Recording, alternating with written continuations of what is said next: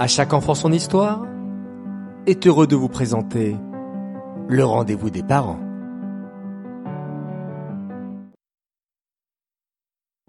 Chers parents, bonjour et Chodesh Tov. À notre dernier rendez-vous des parents, nous étions totalement confinés. On ne savait pas vraiment de quoi l'avenir serait fait. Mais ce qui est certain, c'est qu'il fallait rester chez soi. On est aujourd'hui dans une période de doute. Est-ce ou non dangereux? À quel point peut-on baisser la garde? Ou pas du tout? Et quand est-ce que tout cela sera derrière nous?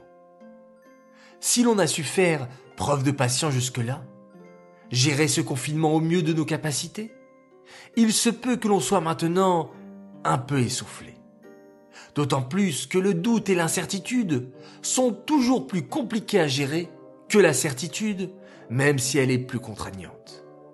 Entouré de nos petits, avec lesquels on passe parfois de merveilleux moments, il faut avouer que d'autres moments ne sont pas aussi agréables, notamment lorsqu'il s'agit de faire respecter un programme, gérer les temps d'écran, leur demander de faire leur travail scolaire, ou tout simplement participer aux tâches ménagères. Rivka Soudry, coach parental et formatrice en communication, vous propose ici quelques idées qui pourraient vous être utiles. Pour les enfants qui suivent leurs cours en ligne, il y a une certaine routine qui s'est probablement installée. Les heures de cours sont en général régulières et entre ces heures-là, on tente de placer différentes activités, comme un jeu, un travail manuel pour les petits, une sortie. On aimerait limiter le temps passé sur les écrans et ne pas juste les utiliser pour avoir la paix à toute heure de la journée. Maintenant, le respect de ces règles, même si cela demande de la fermeté de la part du parent, ne devrait pas créer une relation conflictuelle sur toute la journée. Pourtant, vous avez parfois l'impression de répéter cent fois et de ne pas être écouté la plupart du temps. Comment faire alors pour faire respecter ce rythme sans s'énerver, crier, s'impatienter Déjà, il faut reconnaître qu'avec de jeunes enfants, vouloir ne pas répéter est un souhait utopique, n'est-ce pas? Plus l'enfant est jeune, plus il lui est difficile de s'autodiscipliner. Le parent est donc amené à répéter les règles et la routine régulièrement. Ce qui va être important, c'est la façon dont on les répète. Mais comment ne pas tomber trop vite dans l'impatience et l'agacement, voire la colère? La première approche que je vous propose est d'utiliser assez régulièrement la description et l'information pour la gestion du programme. Cela permet d'anticiper les situations potentiellement conflictuelles et aussi d'accompagner les enfants dans les différentes étapes. Voici quelques exemples qui ponctuent votre journée. Nous allons prendre le petit déjeuner, puis faire la tefila. Ensuite, il y aura l'activité peinture. Ou bien, je te rappelle qu'il te reste 5 minutes sur ton temps d'écran. Ensuite, tu devras donner la tablette à ta sœur. Le questionnement peut aussi accompagner la routine du jour et donne un sentiment d'autonomie à l'enfant. Que faut-il faire avant de manger? Tu te souviens? Oui, le bavoir. Ou encore, tu as fini ton repas? Super. Que dois-tu faire maintenant?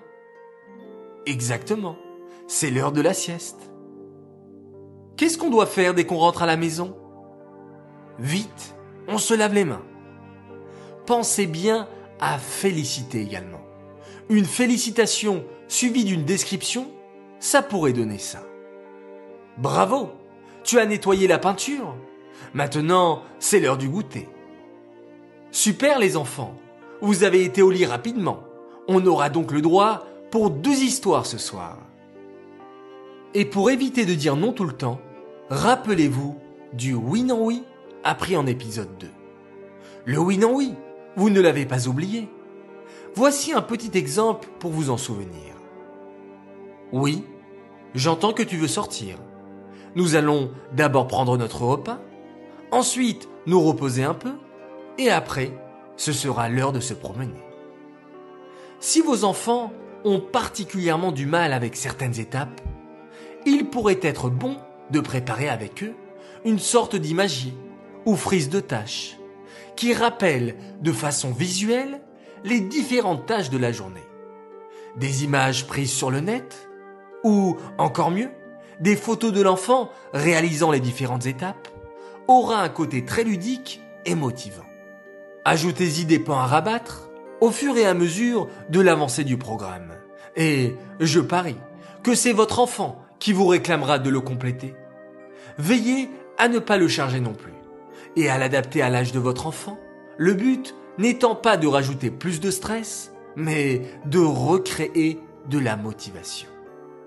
Parfois, il sera nécessaire de prendre l'enfant par la main et l'amener là où nous voulions le diriger, plutôt que répéter un nombre incalculable de fois. N'oubliez pas, si malgré tout les choses ne se passaient pas comme vous le souhaitez, les différentes clés apprises en épisode 4 qui vous invitent à communiquer plus efficacement, même en cas de colère. Je vous rappelle également l'importance de la discipline sur le long terme, apprise en épisode 3. Une fois le moment du conflit passé, il est utile de reparler avec l'enfant de ce qui s'est passé et de discuter de la façon dont cela devrait se passer. Les exemples utilisés étant plutôt en lien avec les jeunes enfants, nous consacrerons, si Dieu veut, prochainement, un épisode sur le thème de l'adolescence. Vous pouvez contacter Rivka Soudry, que je remercie encore une fois chaleureusement, pour approfondir ces notions et travailler sur le relationnel au sein de la famille. Chodesh chers parents, et portez-vous bien. À bientôt pour notre prochain rendez-vous.